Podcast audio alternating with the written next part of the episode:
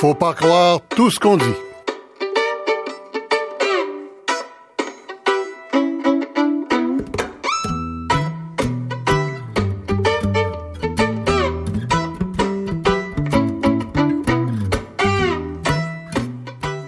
Pour les gens qui ont vécu les inondations euh, depuis une semaine, ça avait l'air de ceci. Mon fils, euh, il est rendu ici avec moi.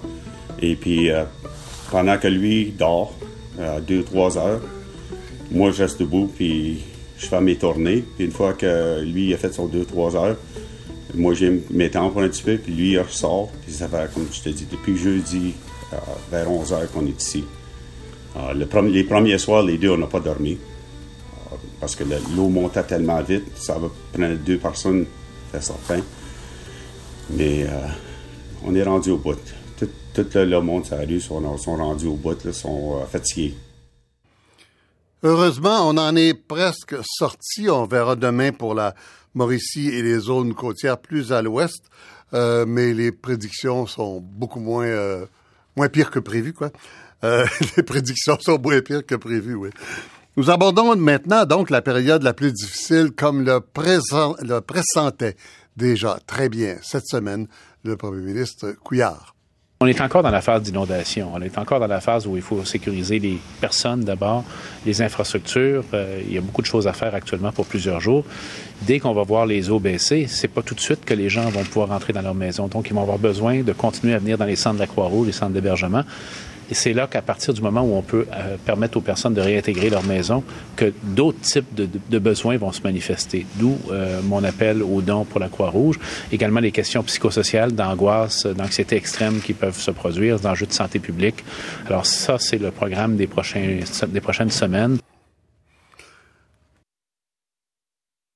Voilà le premier ministre Couillard cette semaine.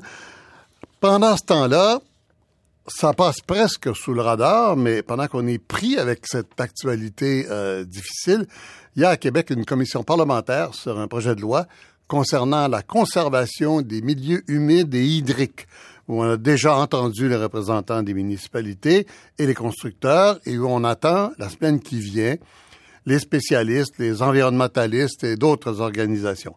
Alors, est-ce que nous voulons vraiment répéter les mêmes erreurs et payer pour, ou voulons-nous nous organiser comme plusieurs autres juridictions au Canada ou en Europe? On a eu beaucoup d'exemples cette semaine. Il y a même une municipalité au Québec, on donne un exemple qui s'appelle Pincourt. Alors, je vous présente mes invités pour parler de l'après, mais aussi de l'avant. Euh, avec moi en studio à Montréal, Pascal Biron, géographe euh, à l'Université Concordia, spécialiste en hydrogéomorphologie. Ça veut dire quoi, ça, en deux mots? Ça veut dire spécialiste de la dynamique des rivières et les inondations en font partie. Oui, on a vu ça, oui. Euh, Madame euh, Ursule Boyer-Villemer, qui est euh, chercheure indépendante, mais en, en environnement et changement climatique, docteur de l'Université du Québec à Rimouski. On aime bien le dire parce qu'on est assez fiers de cette. Euh, vous, vous regardez spécialement les zones côtières, euh, l'effet des marées et tout ça? Ben moi, je suis spécialiste de la vulnérabilité. Donc, euh, dans un contexte de changement climatique, les risques euh, sont amenés à être euh, accrus et il y aura plus d'événements extrêmes. Donc, j'ai regardé dans mes travaux de recherche comment on peut intégrer cette notion de vulnérabilité, de résilience à l'échelle de, de l'ensemble du Québec, là, de, de chacune des communautés jusqu'à l'État également. On parle du- de vulnérabilité du territoire, mais aussi des organismes, c'est ça? du territoire, des, co- des, des individus, des Mhm. groupes d'individus, des Mhm. communautés, mais il y a une certaine vulnérabilité aussi qui est due à notre contexte euh, juridico-légal. Ah oui, oui, oui, oui, d'accord. Oui, oui, je vois où on s'en va.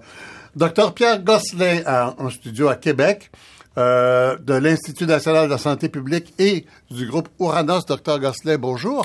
Bonjour. Vo- votre vision particulière, votre angle particulier à vous? Ben euh, nous depuis 20 ans à l'Institut et puis euh, un peu moins longtemps chez Ouranos, on regarde les impacts sur la santé, donc tout- toutes sortes d'impacts physiques, euh, santé Mhm, mentale, mhm. de tous les extrêmes. Alors euh, les précipitations extrêmes et leurs conséquences, euh, euh, inondations, euh, en sont un, un, un des plus importants. Voilà, on reviendra à vous, docteur Gosselin. Et puis, euh, finalement, le maire de Sherbrooke, président de l'Union des municipalités du Québec, c'est-à-dire à peu près 80% de la population du Québec. Monsieur Bernard Sévigny, Monsieur Sévigny, bonjour. Bonjour. Euh, Monsieur Sévigny, vous avez témoigné en commission parlementaire, je pense, cette semaine, pas vous, mais euh, les, membres de votre exécutif de l'UMQ, sur euh, cette fameuse commission parlementaire sur les milieux humides, n'est-ce pas?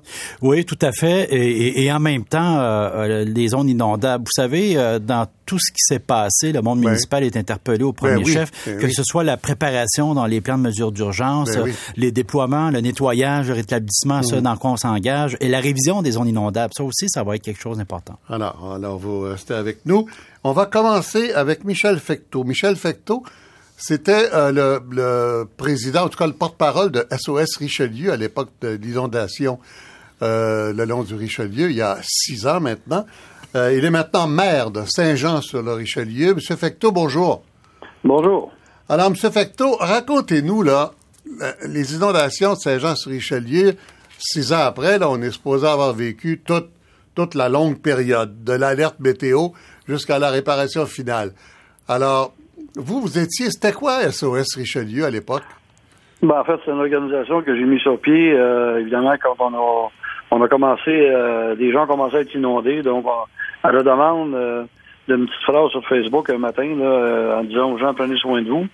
Et un animateur de radio m'a amené une liste de 25-30 bénévoles. Puis, à partir de là, on a dit que le monde devait d'être aidé. On a travaillé de concert. OK, dans ça, c'était avec, euh, pendant, pendant les inondations ou avant? Oui, oui, pendant. Pendant. a, on a fait trois périodes. Nous, on a fait le pendant, on a fait les grandes corvées de nettoyage, puis on a fait de l'établissement. OK. Ça, c'était la période la plus, la plus difficile et la plus longue. OK. Donc, vous êtes venu au monde parce qu'on n'avait pas, des alertes météo n'avaient pas suffi pour prévenir les autorités et essayer de, de, de, de, de, de diminuer les dégâts à venir, quoi. Ben, c'est venu euh, à Saint-Jean-sur-Richelieu. Nous, on a travaillé beaucoup de- avec euh, la municipalité de Saint-Jean, qui, qui est la ville-centre. Mais euh, aujourd'hui, je suis aussi préfet, donc euh, il y a 13, 14 municipalités en tout Mhm. qu'on supervise. Donc, euh, nous, euh, contrairement à ce qu'on voit aujourd'hui, là, on était comme dans un grand corridor, en- en- entouré de terres agricoles. Donc, euh, ça ça s'est- l'eau a monté très, très rapidement. On a eu ça en deux phases. On a eu ça en une phase à peu près à l'époque où on vit présentement. Mais on a eu une autre phase euh, alentour du 21 mai, où là, avec les vents du sud, l'eau qui venait du lac Champlain, là, ça a été vraiment le déluge. là. Et c'est ce qui a causé le plus grand dommage. Évidemment, euh, on suit cette semaine qu'est-ce qui se passe, mais nous, là-dedans, euh, même si on voulait être... Il y avait des plans de mesures d'urgence qui étaient en place. Oui. Euh, on a appris depuis ce temps-là, mais évidemment, les petites municipalités, euh, euh, on prend des municipalités où euh, il n'y a pas beaucoup de ressources, euh, pas beaucoup de, de ressources aux travaux publics. Évidemment, la ville, la ville-centre a joué un rôle, mais Ouais. quand est arrivé le temps de- d'aider le monde, c'était pas suffisant. Ouais. Alors nous, on a rallié des bénévoles, et après ça, on a nettoyé parce que chez nous, à l'époque, euh, les forces armées n'avaient pas eu le mandat ou l'ordre de retirer euh, des poches de sable. Il y en avait presque 500 000, et puis tout le détritus qui s'est ramassé. Donc, Ah bon? la- les Vous voulez dire que les forces armées euh, sont venues vous aider pour mettre des poches de sable, mais ils ont laissé là. Ils ont oublié de les reprendre. Ouais, ben les maîtres, ils ont travaillé beaucoup à euh, la ville-centre euh, en ayant plus de main-d'œuvre. Ils ont travaillé beaucoup en Mhm. région, Ben, euh, ben. solidifier des digues, etc. Mais Alors- ils sont pas blâmés, c'est parce qu'ils ont pas reçu la commande de nettoyer, sinon ils l'auraient fait. Mais euh, bon, Ouais, bien, il y a quelqu'un à blâmer, mais dans les autorités en haut. Euh, Ouais, c'est ça. Oui. Euh, Racontez-nous surtout la phase de nettoyage. Les gens qui veulent reconstruire à des endroits où ils devraient pas, ça devient évident. Euh, les gens qui ont été inondés, qui n'ont pas les moyens de nettoyer, l'aide insuffisante, tout ça. Comment vous avez réussi à mettre de l'ordre là-dedans? Ben, évidemment, euh, on a travaillé beaucoup avec. euh, on a été chanceux, on avait des. Euh, en ville garnison, donc il y avait des militaires à la retraite qui sont venus nous aider. On a mis sur pied un comité, puis on a travaillé comme l'armée avec. Euh, on l'armée, on appelle ça DG. Moi, j'ai fait de la réserve. Donc, chacun avec beaucoup d'entreprises locales, beaucoup de, de gens d'affaires qui sont venus me prêter main forte pendant. La première phase a duré huit semaines. Là. Et euh, après ça, ben, quand on a vu l'eau s'est retirée, comme on est en train de se produire, là, ben là, c'est là qu'on constate euh, le, tout le besoin, le travail, euh, tout le nettoyage qu'il qui, qu'il y avait à faire. Donc, évidemment, le constat était facile de dire que même la ville-centre puis euh, des petites municipalités n'avaient pas les, euh, le nombre suffisant de personnes pour venir à bout de ça. Sinon, ça Ouais. aurait duré une éternité. Ouais. Alors, le, le grand coup de pouce, ça a été de mobiliser des gens, se structurer, avoir un plan d'action, de la bonne communication. Oui. Puis on a pris trois Mais- fins de semaine euh, Oui. de suite Oui. et on a, on, a, on a tout nettoyé. Oui, on a tout nettoyé. Ça veut dire quoi? Ça veut dire chaque maison, ça- comment on s'assure quand on est, maintenant vous êtes maire de la ville de Saint-Jean, si la même Oui. chose arrive, là, comment on s'assure que la personne qui veut refaire son sous-sol a nettoyé à fond le béton de sorte que euh, le- les champignons et la moisissure vont pas se développer derrière les murs neufs? Ben, ça, c'est clair. Évidemment. Comment on fait pour s'assurer de ça? Ben, comment on fait pour s'assurer ça? Ça veut dire que nous, on a travaillé avec euh, nos gens de l'urbanisme, des inspecteurs. On a euh, engagé des spécialistes et on a visité chacune des maisons avec euh, tout le l'attirail que ça prenait, toute l'information, euh, les brochures, comment faire, euh, évidemment, les- d'électricité. Euh, Écoutez, Aujourd'hui, là, quand on prend une maison pour on entrer dans un, dans un endroit, c'est pas compliqué. Tout ce qui s'appelle du sol, c'était euh, c'était démolir au grand, grand, grand complet, enlever tout ce qui est là, Oui. déshumidifier au plus sacrant, puis faire sécher. Puis évidemment, chez nous, ça a été pire parce qu'il y a de l'eau qui est allée sur le deuxième étage. Oui, oui, donc, quand on arrive au deux- deuxième étage des planchers, donc ça veut dire que ça prend des experts en structure, s'assurer que les fondations Oui. sont bonnes. Et ça, Je ça pense que pour le, le bois, c'est assez vite réglé. Là. Si ça a été inondé, il faut démolir pour construire, non? Ben oui. Les planchers, ben évidemment, c'est là qu'on prend des ingénieurs en structure pour Mm. s'assurer que euh, faut que ça sèche le plus, au plus vite. Oui. Mais quand il y a de la moisissure, tout ce qui s'appelle moisissure, il faut tout enlever, Oui. désinfecter, déshumidifier et partir à zéro. Pour information, je ne sais pas si vous avez ça en tête, ça prend combien de temps pour nettoyer mur- les murs de béton? Disons que Ben, pour, nous, être la- la sûr, pour être sûr qu'il ne reste rien dans les, dans les euh, anfractuosités, dans les petits trous des murs de béton, le béton, c'est poreux, ça. Ça prend combien de temps euh, pour nettoyer et puis faire sécher?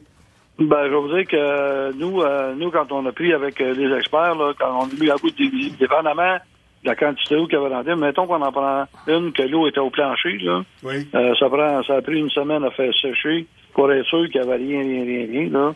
Puis écoutez, quand je dis rien, euh, oui, c'est vrai que le bâton, c'est poreux. En utilisant les bons produits, les experts nous disaient que quand c'était sèche, on faisait revisiter. Puis euh, quand on avait gay, les gens pouvaient reconstruire. Alors, il fallait qu'un inspecteur municipal donne Tout le fait. OK pour reconstruire même le mur intérieur du sous-sol de ma maison. Ben, le, le mur, euh, pour, pour être sûr qu'on on avait l'aval, il y avait aussi euh, tous les inspecteurs de la sécurité publique, parce qu'évidemment, les gens faisaient des demandes. OK. Mais ça n'a pas suffi à tâche. Nous, pour accélérer, quand Mm. on a travaillé dans notre organisation, on voyait que ça, ça tordait trop, évidemment. Mm, Les mm, gens ont deux mm. bras, deux jambes. On a engagé des gens avec, les- avec, le- avec leur, euh, leur appui, OK. avec leur accord, pour accélérer les travaux. D'accord. Alors, vous restez avec nous, M. Fecteau, euh, maire de Saint-Jean. On va euh, poursuivre euh, cette conversation avec Mme euh, Ursule Boyer-Villemer. Donc, Mme Boyer-Villemer, quand, vous, parliez tout à l'heure là, de, milieux vulnérables, bon, ça, évidemment, ça, ce bout-là est facile à comprendre. De la rivière Richelieu, euh, l'île Bizarre, Pierrefonds, euh, les basses terres du Saint-Laurent autour, de Montréal, dans toute la plaine agricole. En fait, c'est de euh, du lac Saint-Pierre jusqu'à passer Montréal, c'est des zones vulnérables. Ben, vulnérable à quoi? En fait, moi, je parlerais plus de terres exposées, de- Mhm.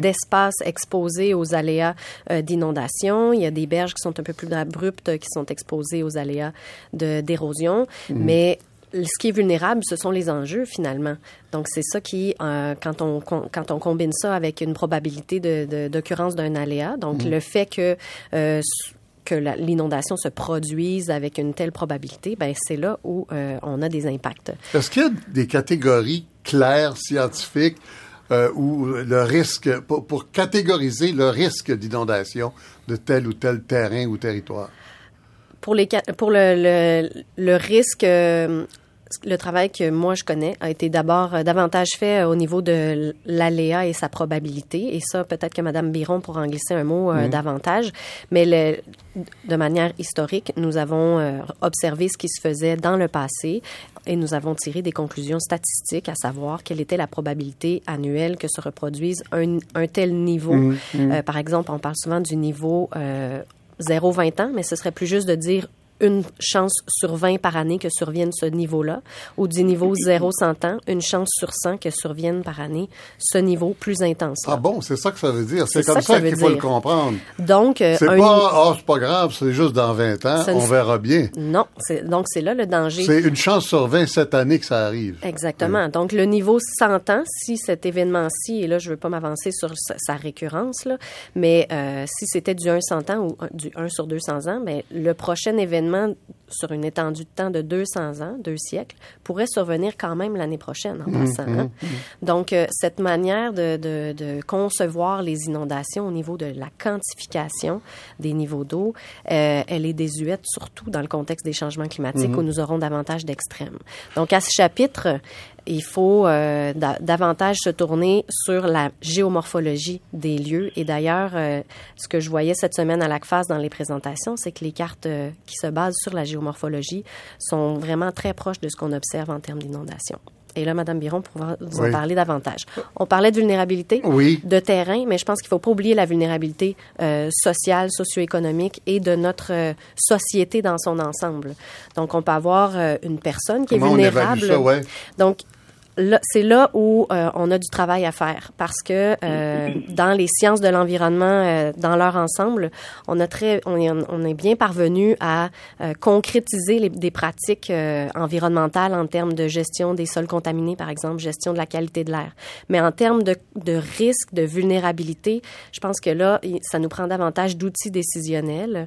Et à ce chapitre, donc, pour évaluer mm. la vulnérabilité, on sait qu'il y a des, des déterminants de la vulnérabilité par exemple, le contexte socio-économique euh, d'une personne ou d'une communauté. Oui, mais là, attendez, on parle d'inondation. Oui. On parle de, de, gens qui se sont bâtis au bord de l'eau parce qu'ils sont c'est des gens un peu privilégiés au départ, là, des gens qui ont la chance de se bâtir au bord de l'eau. Il y a des belles maisons, il y a des maisons moins chères, etc.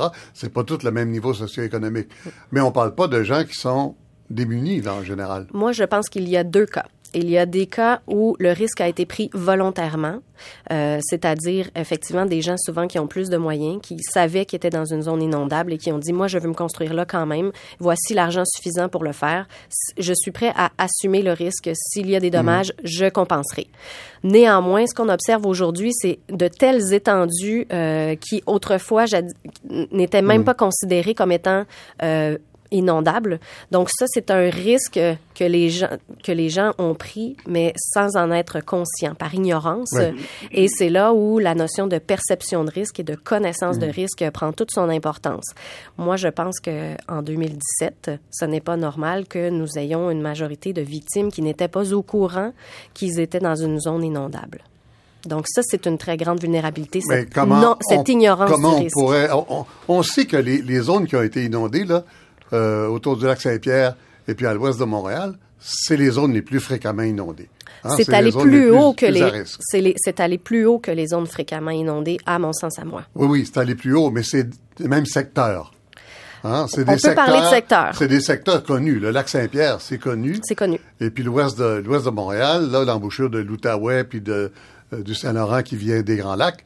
Euh, c'est connu aussi. C'est des zones. Ce sont des zones connues. Je suis mm. souvent passée sur le bord de la 40 au printemps, puis on mm. voyait que l'eau venait à côté quasiment euh, au pied. Mais là, cette année, ça dépasse. Au bord du lac ça dépasse beaucoup là. Hein? Mm. L'étendue est, est, très extrême. On est vraiment en présence d'un phénomène qui qu'il ait une origine naturelle ou anthropique, parce qu'il y a toute la gestion des barrages qui est intervenue là-dedans.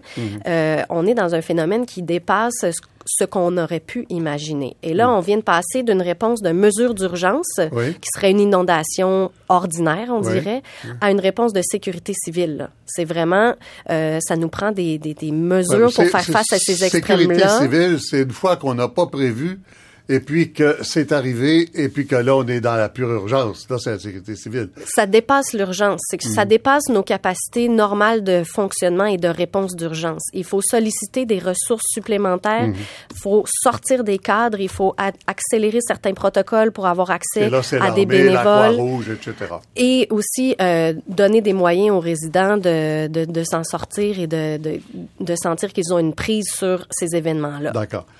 Madame Biron, euh, vous avez été une des premières à, sonner cette cloche-là cette semaine. Euh, on ne connaît pas bien notre milieu physique. On connaît pas bien les risques d'inondation au Québec parce qu'on n'a pas de carte. Ça se peut on a certaines Est-ce que cartes, ça se peut qu'on n'ait pas de carte précise des milieux humides, des milieux inondables, de, des tourbières, de si, est-ce que c'est possible? Ben, oui, en fait, on a des cartes, comme euh, ça a été mentionné, de zones 20 ans, 100 ans pour certains secteurs, mais c'est très parcellaire. Ça a été, ce sont des cartes qui ont été faites à plusieurs euh, moments dans l'histoire, donc euh, leur niveau de précision varie beaucoup. Mais c'est certainement pas l'ensemble du territoire, et c'est ça que je soulevais plus tôt cette semaine. C'est quand on regarde ailleurs, notamment en Europe, où il y a une directive inondation depuis 2007, où tous les pays européens sont tenus d'avoir cette cartographie complète pour leur territoire des zones à risque d'inondation. Et non seulement ça, ça rejoint ce que ma collègue disait pour la vulnérabilité. Il y a ce qu'on appelle euh, l'évaluation préliminaire du risque d'inondation. Donc, non seulement on connaît ces, ces zones-là, mais on sait qui sont dans ces zones-là. Mais attendez un peu, là. On n'a pas ça du tout, ou on l'a à moitié, ou qu'est-ce qu'on a? Ben, en ce moment, moi, je, je suis avec un collègue de l'UQAR, justement, euh, Thomas Buffin-Bélanger. Euh, on a un projet de recherche qui est financé par le ministère de la Sécurité publique, où on nous demande de faire la première étape pour aller vers ce qui s'appelle les EPRI, là, ces évaluations préliminaires du risque d'inondation, c'est-à-dire de développer une méthodologie pour cartographier pour l'ensemble du sud du Québec ces zones inondables-là. On est en train de développer ça. Je présentais ça à l'ACFAS, justement, euh, plus tôt cette semaine. Donc, on est au stade de la recherche. On est loin On est très, ça. très en retard Oui, sur absolument. l'Ontario, par exemple. Oui, mais l'Ontario aussi a déjà. L'Ontario n'a pas nécessairement l'équivalent de l'Europe. En Europe, ça vient d'une directive européenne. Donc, il y a une volonté politique euh, immense. Là. Tous les pays sont tenus de, de rencontrer ces objectifs. Donc, en 2011, déjà, ces épris-là étaient complétés pour l'ensemble de l'Europe. Euh, il y a des C'est sites. c'est une des choses sur lesquelles les pays européens se sont entendus Absolument. pour euh, s'obliger à le faire. Ben, c'est ça, le, le, le- les directives. Ça, ça- ça- c'est le- au départ, c'était la directive cadre sur l'eau, déjà en 2000, mais donc, ils ont, ils ont des cibles à atteindre, ils les ont atteints. Ça a coûté beaucoup d'argent, beaucoup de millions de- d'euros ont été investis, mais ça rapporte parce que ça coûte très cher, les inondations. là. Donc, ils ont investi sur la prévention. Qu'est-ce qu'on sait? Est-ce que la, la prévention coûte vraiment moins cher Ah oui, que la réparation? Assurément. Certainement. On peut faire Qu'est-ce un- qu'on sait de précis là-dessus? Euh, Un ordre de grandeur, je sais pas. Bon, écoutez, là, en- si on prend l'exemple du Saguenay, là, c'était... Madame Boyer-Villemer, oui. Oui, Madame Boyer-Villemer. C'était environ 15 000 évacuations au Saguenay Oui, dans oui. une région, somme toute, localisée. Là. Oui. Cet événement-ci, là, on parle de frontière à frontière du Québec, de l'Ontario Mmh, jusqu'au mmh, Nouveau-Brunswick. Euh, ça a coûté un milliard de dollars là, pour Mmh. le Saguenay. Euh, pour ce qui est du Richelieu, c'était de moindre ampleur, 82 millions de ce que, des chiffres que moi j'ai trouvés. Cela dit, cet événement-ci, euh, si on pense aux infrastructures, il y a plus de 500 routes euh, qui ont été touchées, si on, eh, ainsi que des ponts. Hein, en Gaspésie, le pont de New Richmond. Si on pense à la santé, toute l'aide psychosociale là, qui est en train d'être déployée, toutes les hospitalisations qui ont été liées au monoxyde de, car- de carbone, toutes les résidences au niveau du bâti, de l'infrastructure qui ont été touchées, je vous dirais, ça va être, euh, ça va coûter très cher. Et si on avait investi plusieurs centaines de millions, euh, je pense qu'on n'aurait pas eu des impacts en milliards de dollars de cet événement-ci. D'accord. Docteur euh, Pierre Gosselin à Québec. Euh, rebonjour, docteur Gosselin. bonjour. Euh, Il y a des êtres humains là-dedans. Là, euh, c'est pas le temps de taper sur le monde, bien sûr, quand ils sont euh, quand ils sont désespérés comme ça. Il y a des gens qui ont subi, euh, qui ont eu de l'eau pendant trois semaines chez eux. Là. Euh, mais je veux dire, l'être humain prend des risques indus. Hein? Euh, en santé publique, euh, comment vous envisagez cette préoccupation-là?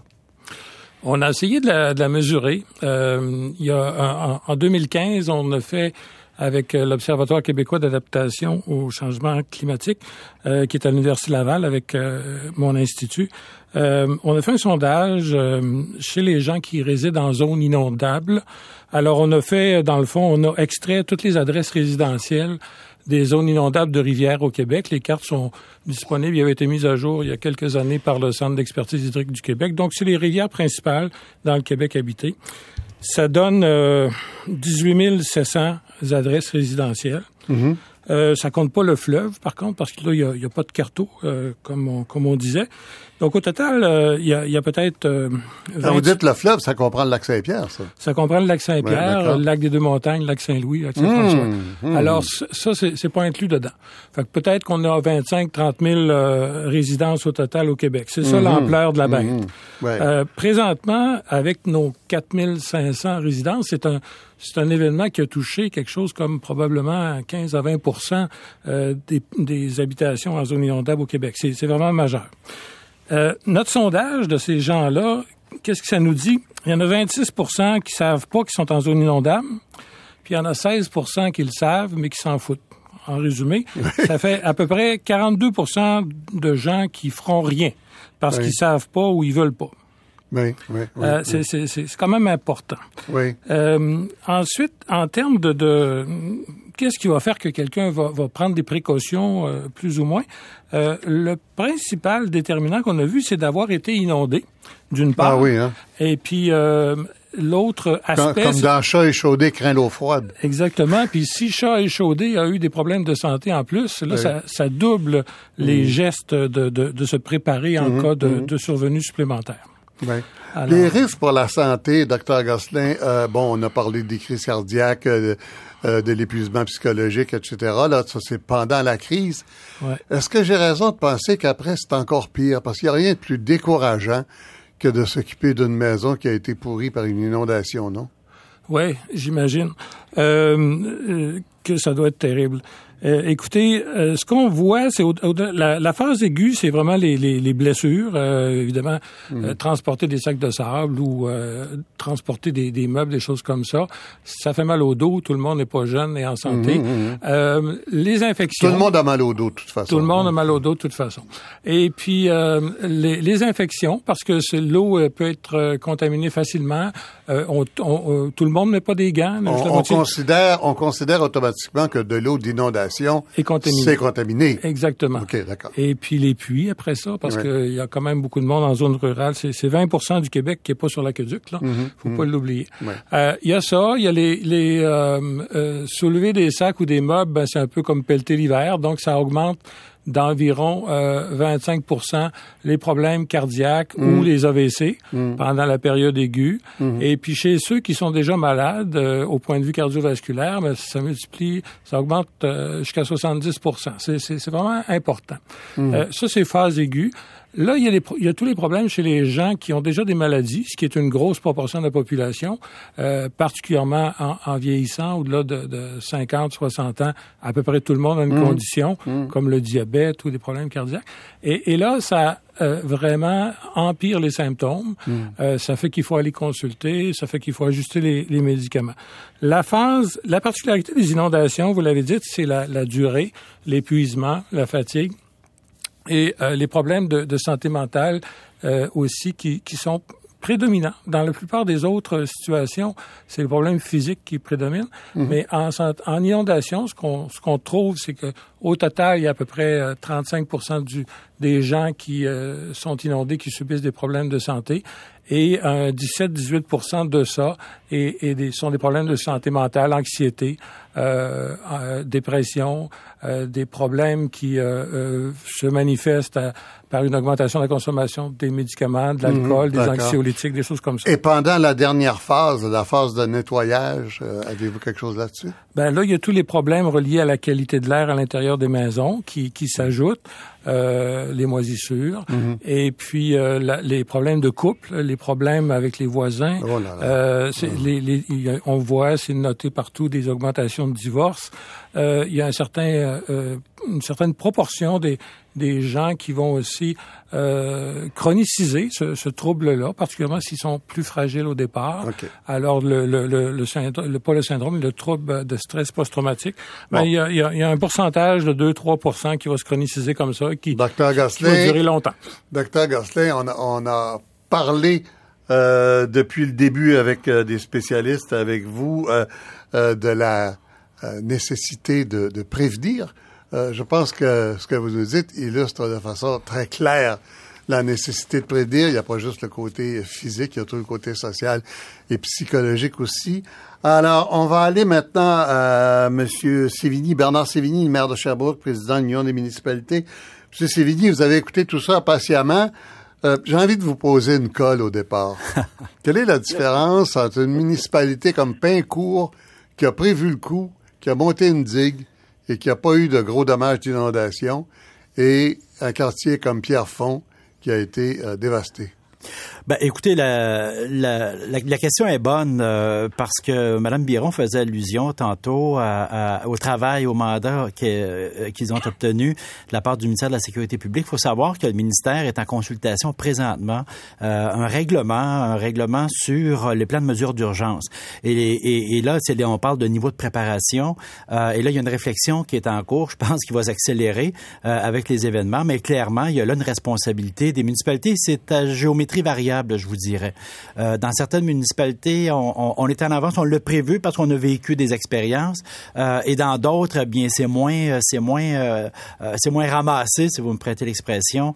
et c'est la raison pour laquelle il faut mettre l'accent. Le travail avait commencé, mais je pense que les circonstances font en sorte que la réflexion va être un peu plus profonde puis un peu plus large sur sur les impacts de tels événements. Est-ce que c'est les municipalités qui doivent régler ça?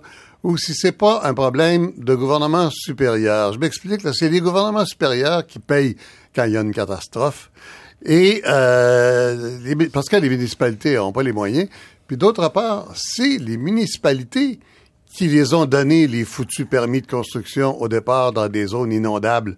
Et on a vu ça tellement souvent, on a tellement d'histoires qu'on peut raconter chacun là de permis accordés dans des endroits qui n'auraient pas d'affaires parce que pour une municipalité, un permis de construction, c'est de l'argent pour le, siècle à venir. Hein? Ben, vous, vous, avez en partie raison. Euh, euh, c'est beaucoup plus euh, à la fois complexe et historique. Vous savez, les permis qui s'émettaient dans les années 60, euh, oui, dans des zones inondables, c'était à une époque où ces zones-là étaient plus ou moins identifiées. Puis, effectivement, aujourd'hui, la cartographie n'est pas est loin d'être parfaite et, il y a beaucoup de travail à faire. Mais il faut historiquement, comment ça se fait que des, des, des, des, rues, des quartiers se sont développés? il y a des raisons historiques qui, dont, dont le fondement sur l'information disponible et la façon, les pratiques dans les municipalités, euh, est-ce qu'elles étaient adéquates? Manifestement mm. non. Euh, mais c'est une responsabilité euh, à la fois municipale et à la fois du gouvernement du Québec. Vous savez, l'aménagement du territoire, c'est une compétence municipale et nous, ce qu'on dit, faisons-le ensemble. Oui, Et, et, je pense que c'est incontournable. La connaissance fine des territoires, je pense que les élus, les municipalités, les... On va revenir là-dessus. On va revenir là-dessus en détail, M. Sévillier j'ai envie de vous faire entendre une intervention cette semaine du premier ministre Trudeau. Il va falloir qu'on repense à comment on bâtit nos villes, comment on, prévoit nos, euh, euh, nos, nos, infrastructures et, et ça fait euh, certainement partie de cette, de cette réflexion que nous sommes en train d'avoir maintenant. Il va falloir reconstruire, c'est certain, mais il va sûrement falloir reconstruire mieux pour qu'on ne soit pas en train de faire face à la même situation dans 5 ans, dans 10 ans, dans 20 ans. M. Sévigny, est-ce que à l'heure actuelle, une municipalité a le pouvoir de dire à quelqu'un qui vient d'être inondé, non, tu reconstruis pas là, ou tu reconstruis là, mais sur pilotis, par exemple? Il y a, il y a effectivement dans les zones inondables, dans les règlements municipaux, un certain nombre de dispositions. On peut pas reconstruire n'importe comment euh, et n'importe quoi. Euh, effectivement. Est-ce que l'interdiction, est-ce que ça va jusqu'à l'interdiction? Euh, euh Ça dépend des cas, mais clairement, il y a des, il y a des contraintes euh, qui sont apparues dans les règlements municipaux et de repenser la façon. Vous savez, Monsieur Lacombe, je, je, vais vous parler des zones d'érosion parce que ça, c'est un travail qui vient d'être fait. Et il a fallu effectivement identifier les zones d'érosion dans chacune mhm. des municipalités euh, du Québec. Mhm. Puis je vous dirais à Sherbrooke, la cathédrale Saint-Michel et l'hôtel de ville, on a appris que nous étions, c'est un des bâtiments centenaires, que nous étions dans une zone d'érosion. Parce que ça s'était fait à grands traits euh, euh, il y a quelques décennies. Maintenant, il faut raffiner cette information-là. Et plus que l'information est précise, pertinente, mieux on peut gérer ces zones-là. Il y a quelque chose qui se passe actuellement. Là. Il y a un projet de loi qui est en commission parlementaire euh, on en a parlé au début. Euh, le projet de loi sur euh, les milieux humides et hydriques, d'ailleurs, les spécialistes vont nous dire... Pourquoi on dit milieu humide et hydrique, Madame Biron? Ou, ou Mme Villemer, je sais pas, laquelle des deux là qui peut répondre à ça? Bon, humide, euh, ce sont des, des, milieux qui sont caractérisés par une présence d'eau euh, de manière euh, permanente ou intermittente. Genre marécage ou marais? Oui, des hmm. cours d'eau aussi, puis où il y a une caractéristique végétale, la végétation, ce sont des, des, types de plantes à l'intérieur de l'eau. tolèrent bien l'eau. Ouais.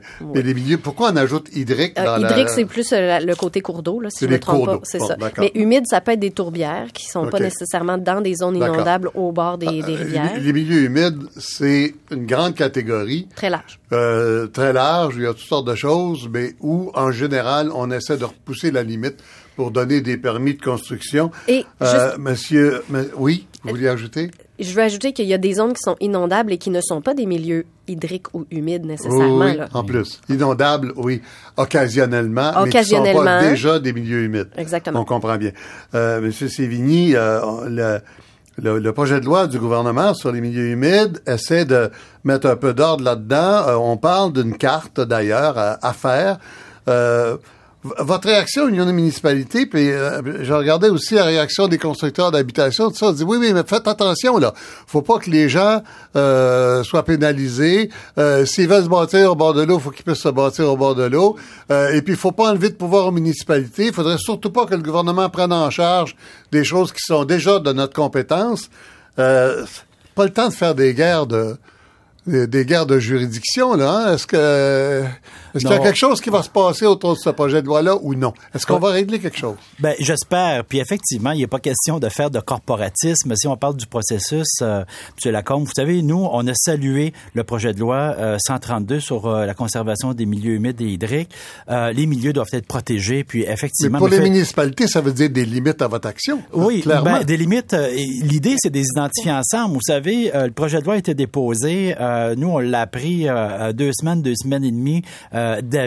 Euh, on aurait souhaité, vous savez, le gouvernement, il y a un an, jour pour jour, le, le 11 mai euh, 2016, le gouvernement a adopté une politique de consultation et de simplification administrative à l'égard des municipalités. Ça, ça veut dire, lorsqu'il y a un projet de loi, assoyez-vous, peu importe le ministère ou l'agence, assoyez-vous avec le monde municipal et discutons, parce qu'on a aussi euh, de l'expérience, on a aussi des connaissances et euh, on veut le faire ensemble. Oui, ça va être contraignant, je suis d'accord avec vous, et ça va le devenir par la force des choses. On est très volontaire et on est très, euh, vous savez, dans l'application euh, d'une loi comme, comme celle-là. Oui, on a un bout à faire, on est encore responsable de la gestion du territoire à travers nos schémas d'aménagement, mais toute la réflexion, vous comprendrez, on Oui. veut la faire avec le ministère et non, ben voici une loi, euh, voici comment vous allez l'appliquer. On veut, on veut travailler en amont. Oui, mais entendez-vous, ce qu'on vous demande, nous autres, les citoyens, c'est entendez-vous entre vous.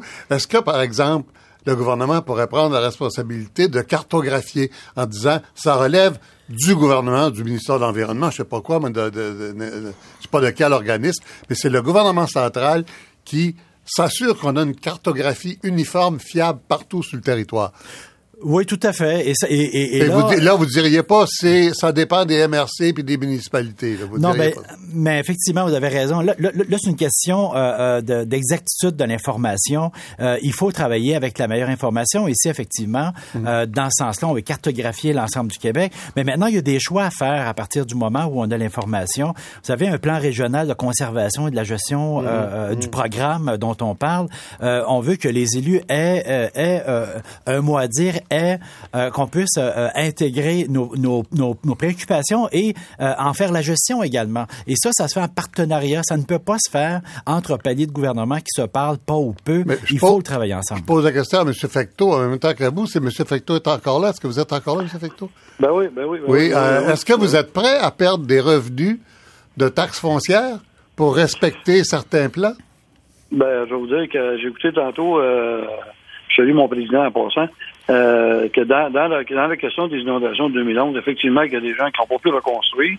C'est pas facile à dire, mais il y a 100 maisons que les gens n'ont pas reconstruit avec les règles du ministère. Moi, je suis tout à fait d'accord avec ça, mais en même temps, on, on a hérité de, de... Je regarde, nous dans, dans les milieux ruraux, euh, c'était des places où il y avait des petits chalets qui ont été convertis en maisons, etc. Donc, oui, il aurait peut-être dû avoir une certaine ordre. Maintenant, il faut que ça soit clair. Et en même temps, il faut qu'on se parle parce que l'aménagement du territoire, on travaille avec des citoyens. Puis euh, Oui. la municipalité, aujourd'hui... Mais comment on va faire pour que ce soit clair? Comment on va faire pour que ce soit clair, M. Fecteau? C'est ça le problème. Vous dites, Ben, vous vous-même, il faut que ce soit clair. Comment on fait ça? Ben, on commence, on- il faut que les, euh, il y a une dame qui l'a mentionné tantôt, il faut que ta cartographie soit, soit juste, et très pointilleuse, qu'on parle des vraies affaires.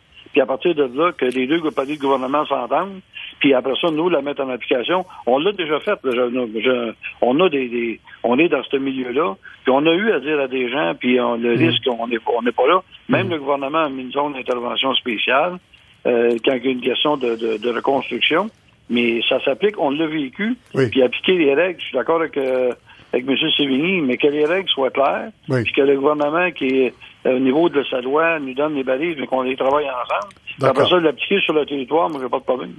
Mais il, va, il va avoir le problème des, des, des changements climatiques. Là, parce Oui. que c'est, c'est, Ben oui. c'est- Oui, là, le docteur. Gosselin qui parle? Oui, c'est, c'est Oui, attendez, Gosselin. attendez un peu, Oui. j'y arrivais justement. Alors, je voulais juste, euh, il y a Madame Villemer et Madame Biron qui voulaient intervenir pour conclure cette phase-là. Après ça, on va aller à vous avec les changements climatiques, parce qu'effectivement, on va faire la, on va euh, euh, reculer la lentille et prendre une image plus large. Madame Biron. Mais juste quand on disait qu'il faut que ça soit clair, je pense que vous avez mentionné tout à l'heure, il faut que ce soit le gouvernement supérieur qui euh, soit l'agence centrale. Là, en ce moment, c'est vraiment problématique le fait qu'on sache même pas qui est responsable. En fait, de la gestion de l'eau en général, c'est scindé dans beaucoup de ministères et au niveau municipal. Pense que ça, c'est vraiment important qu'on se demande est-ce qu'il ne faut pas avoir, par exemple, une agence de l'eau comme il y a en France Ben, qui serait l'agence qui serait responsable? Oui, Madame Villemer. Ben justement, ce que je retiens euh, en ce moment au niveau de cette gestion, c'est énormément de confusion et des coûts qui sont distribués euh, de manière inégale entre les municipalités. Euh, c'est un coût de ne pas pouvoir accorder des permis sur l'ensemble de son territoire. Et sinon, ben, c'est un coût pour le gouvernement de faire les indemnisations. Cela dit, euh, moi, j'ai noté l'unité politique en ce moment-ci. Donc, je sens aussi au sein des citoyens une certaine acceptabilité euh, pour aller De de l'avant de, de certaines interventions qui seraient préventives. Oui. Donc, on est vraiment, oui, les méthodes cartographiques s'en viennent, elles sont pas mur à mur, mais ce qui nous reste, là, c'est la prévention, c'est-à-dire euh, des mesures d'aménagement qui nous permettent de retirer les enjeux. Je dis pas de retirer mu- mur à mur, mais de repenser nos villes pour être dans des environnements plus sécuritaires, de mitiguer ça, le risque. c'est du moyen long terme, ça. C'est du moyen long terme, mais là, Oui. on a l'opportunité de reconstruire mieux. Et je termine avec le financement. Oui. J'écoutais euh, Pierre-Olivier Pinault en conférence hier qui nous parlait que le fonds vert, qui est dédié à l'adap- à l'adaptation, à la mitigation, est excédentaire de 1,2 milliard de dollars. Pourquoi est-ce qu'on n'utiliserait pas cet argent-là? l'argent, c'est ça que ça veut dire. C'est ça que ça veut Ça, dire. c'est pas de la bonne épargne, ça. Exactement. Et Ouais. finalement, euh, oui, une agence de l'eau, mais ça prend euh, Mhm. une unité au sein de tout le gouvernement qui peut se ramifier et ne plus gérer en silo. Voilà. Docteur Gosselin, euh, est-ce qu'on est actuellement dans les changements climatiques ou si c'est un phénomène plus courant, pas nécessairement relié? Le problème qu'il va y avoir, c'est que des phénomènes qui soient reliés ou pas, c'est qu'ils vont arriver plus souvent. Et que celui-là, on peut, on, on peut pas le faire, là, qu'un événement, c'est les changements climatiques, puis l'autre l'est pas. C'est le nombre d'événements qui arrivent dans une période. OK, ça, ça c'est des simplifications de journalistes. C'est, c'est, les, c'est les changements climatiques ou non. Mais on vous suit, docteur Gosselin, allez-y. Et puis, et puis, euh, euh, quand on arrive avec des, des phénomènes comme ça, euh, par exemple, El Niño qui arrivait aux 7 à 10 ans, Oui. il va arriver aux 3 à 4 ans à- à, l'avenir. Alors, ça veut dire que ça, ça va revenir de façon importante. L'autre chose, c'est qu'on a beau euh, vouloir euh, euh, l'autonomie municipale, puis des MRC, puis tout ça, mais quand on compare les données disponibles, puis la qualité des données disponibles, MRC, euh, une à côté de l'autre, c'est extrêmement variable, avec les mêmes normes applicables, avec les mêmes outils. Le- le- la façon dont on interprète, entre guillemets, euh, le, le risque et pour lequel on met des contraintes varie énormément sur le territoire. Donc, moi, je suis très partisan qu'il y ait euh, euh, une unité indépendante, euh, une manière de Une agence de l'eau, comme disait Mme Biron, Mme Villemer? Une agence de l'eau, où est-ce qu'on négocie pas la donnée scientifique? là? parce qu'à l'heure actuelle, c'est le maire qui va négocier sa zone inondable avec le ministre de l'Environnement. M. Labaume l'a fait à Québec, d'autres l'ont fait ailleurs. Euh, À pendant- Laval, on a fait beaucoup ça à Laval. à Laval, on n'a pas eu de zone inondable pendant 30 ans. Mhm. À, à l'heure actuelle, dans la, dans la, sur la chaudière, dans la Beauce, il y a une MRC où ça inonde pas comme par hasard. Quand on regarde des cartes, ça inonde pas dans ce boulot au milieu de la chaudière, alors que partout avant et après, ça inonde. Alors, il y a des problèmes comme ça qui sont... Veut dire qu'on n'en tient pas compte, quoi. C'est que la, la MRC n'a pas transmis euh, l'information, L'informa- ah, n'a bon. pas accepté la cartographie, Ah, bon. Hmm. et donc elle n'existe pas. Et donc il n'y a pas de, euh, il y a, il y a- il y a- il y a pas de problème euh, Hmm. officiellement. Alors on peut pas poursuivre officiellement. Donc au total, euh, il y a beaucoup de ces situations-là qui se sont passées depuis 30 ans, 40 ans, et qui vont continuer à se produire à nouveau. Le- les gens ne deviendront pas tout à fait vertueux demain matin. Ah non? Parce qu'on a eu une grosse inondation. Alors, ça, c'est un phénomène important. L'autre chose, euh, changement climatique, une petite vision de, de, de 20 ans. Là. Il y a 15 ans, chez Uranus, on disait, euh, mondialement, on disait, ah, le, la montée des eaux dans, dans l'océan, ça va être à 50 cm en 2100. Là, on est rendu, on est à 1 mètre euh, dans 20 ans. Alors, euh, ça évolue, les connaissances là-dessus, mm. et ça évolue pas pour le mieux, ça évolue pour le pire, tout le temps. Il va donc, même si on avait une zone cartographiée d'inondation, il va falloir se mettre une zone de précaution alentour de ça aussi parce que c'est pas sûr que, je sais pas sur quoi ça va être basé tellement, mais ce qui s'est passé depuis 30 ans est très différent de, de l'historique euh, à plus long terme et ça risque de s'accélérer comme changement. Donc, euh, on tombe dans des zones tout à fait inconnues où euh, on a beau dire on va faire une zone précise d'inondation, puis là on peut construire, puis là on peut pas. mais il va arriver encore de l'imprévu et il faudrait, moi je suis tout à fait d'accord avec l'idée de euh, que le fonds vert serve aux municipalités pour euh, euh, financer des choses comme ça, plutôt que de, de, faire des, beaucoup de niaiseries qui ont été faites jusqu'ici dans ce fonds-là. Oh, vous êtes sévère. Très, je suis pas le seul. Oui. Madame Biron, rapidement, on arrive à la fin de l'émission oui, mais, déjà. on parlait de, changement climatique. En Europe, par exemple, on va jusqu'à des récurrences minimalement de 200 ans, voire jusqu'à 1000 ans dans les cartographies. Hein, juste pour ah oui. 100 ans ici, oh c'est considéré comme un risque moyen d'inondation. J'ai vu du 10 000 aux Pays-Bas aussi. Mhm. Moi, je dirais oui, la gestion de l'eau, mais il y a aussi, en contexte de changement climatique, euh, les îlots de chaleur, euh, l'étalement urbain. Mhm. Moi, je pense mhm. qu'il faut tabler sur la résilience du gouvernement, de notre société dans son ensemble, une, une réflexion euh, sur tous ces enchevêtrements-là. Résilience. Monsieur euh, Sévigny, est-ce que vous entendez un appel à une centralisation un peu au-dessus de votre tête, là. Vous l'entendez? Ben écoutez, euh, euh, euh, je suis d'accord avec ce qui se dit. Il faut faire, oui, les changements climatiques font évoluer les choses. Il faut faire évoluer les règlements. Il faut faire évoluer les pratiques. Mais mais il faut pas penser, Monsieur Lacombe, que les municipalités émettent des permis simplement dans des zones inondables. C'est pas ça la vraie pratique. Je peux vous raconter des, histoires. Il y a des cas d'exception. Je peux vous raconter des histoires, M. Sévigny. Il y a des cas d'exception. Vous les connaissez encore mieux que moi. Et, et j'en connais plusieurs. Mais, ce que je veux vous dire, et M. Fecteau le dit, le maire Fecteau, euh, dans plusieurs cas, et nous, euh, c'est notre cas, souvent on dit non, écoutez, on n'émet pas de permis. Euh, il faut pas penser que, que, le monde municipal émet des permis à qui veut en avoir, peu importe les zones. Mais c'est de l'argent, c'est de l'argent automatique pour vous. C'est peut-être un vice de conception euh, des choses qu'on a, mais un permis de construction, c'est ça qui assure le financement de la municipalité. Oui, mais la réflexion est beaucoup plus large, Monsieur Lacombe. On tient, on gère des territoires et euh, il faut tenir compte de, de, tous les impacts dont on parle depuis une heure. Et ça, je pense que le monde c'est pas parfait, mais je pense qu'on a cette, les élus ont cette conscience-là et on travaille dans ce sens-là. Mais là, il faut relever les standards parce que les conditions de commande. D'accord, Monsieur. Euh, monsieur Fecto, rapidement, on est à la fin. Ben, écoutez, la première des choses, euh, j'aimerais quand même statuer que peu importe, on parle du body de gouvernement quand il y a des coûts, là, c'est le même citoyen qui paye, il n'a jamais oublié. Oui. Puis je veux dire que la ville, chez nous, euh, on parle du territoire, la MRC, 91% territoire agricole plus la Vigueur. La ville, à 71 Puis moi, je suis là depuis trois ans et demi. Puis euh, des gens à qui on a dit non euh, pour pouvoir construire, on a mhm. ça a été ça a été pas mal. Là, je peux pas parler pour l'avant, mais dans le moment, au niveau des MRC, ce que le docteur disait tantôt, oui avec exemple, les cartographies chez nous sont pointilleuses. Puis euh, moi, je suis pas contre qu'il y ait une urgence, mais à un moment donné, il faut faire attention parce qu'en quelque part, euh, ben, il faut que, ça, faut que le monde soit consulté. D'ailleurs, faut que je vous arrête, M. Fecteau. On est rendu au bout de l'émission. Merci infiniment, Michel Fecteau, maire de Saint-Jean, Bernard Sévigny, président de l'UMQ, Mme Broyer-Villemer, Mme Biron, Dr Gosselin. Euh, très rapidement, euh, je, à recommander ce soir sur RDI euh, le ministère de l'Éducation et des écoles religieuses. Un reportage absolument intéressant Mathieu Dugal, oui. qu'est-ce qui arrive à la, à la sphère? À la sphère, euh, bien, on va vous parler de cette fameuse, ce maliciel WannaCry qui a infecté les hôpitaux euh, britanniques. Donc, euh, comment est-ce que ça, ça a fonctionné, cette chose-là? on sait que ça a touché des milliers de patients, des gens qui, notamment, devaient subir des opérations et qui mhm. ont carrément pas pu avoir leur opération. Il porte bien son nom, le maliciel. Hein? WannaCry, il, fait, il fait pleurer des gens. Et on va expliquer toute la mécanique derrière ça et on va voir quels sont les tenants et aboutissants avec un spécialiste en, sécurité informatique. Voilà. Alors, merci, merci à mes invités que j'ai nommés trop rapidement. Euh, merci à Sylvain Labrec à la technique, Dominique Poulain à Québec et François Bromini à Sherbrooke, euh, recherchiste Sylvie Beloche et Mehdi Alaoui, l'adjointe Sylvie Tétrault et le réalisateur Jacqueline Castonguay, ici Michel Lacombe, à samedi.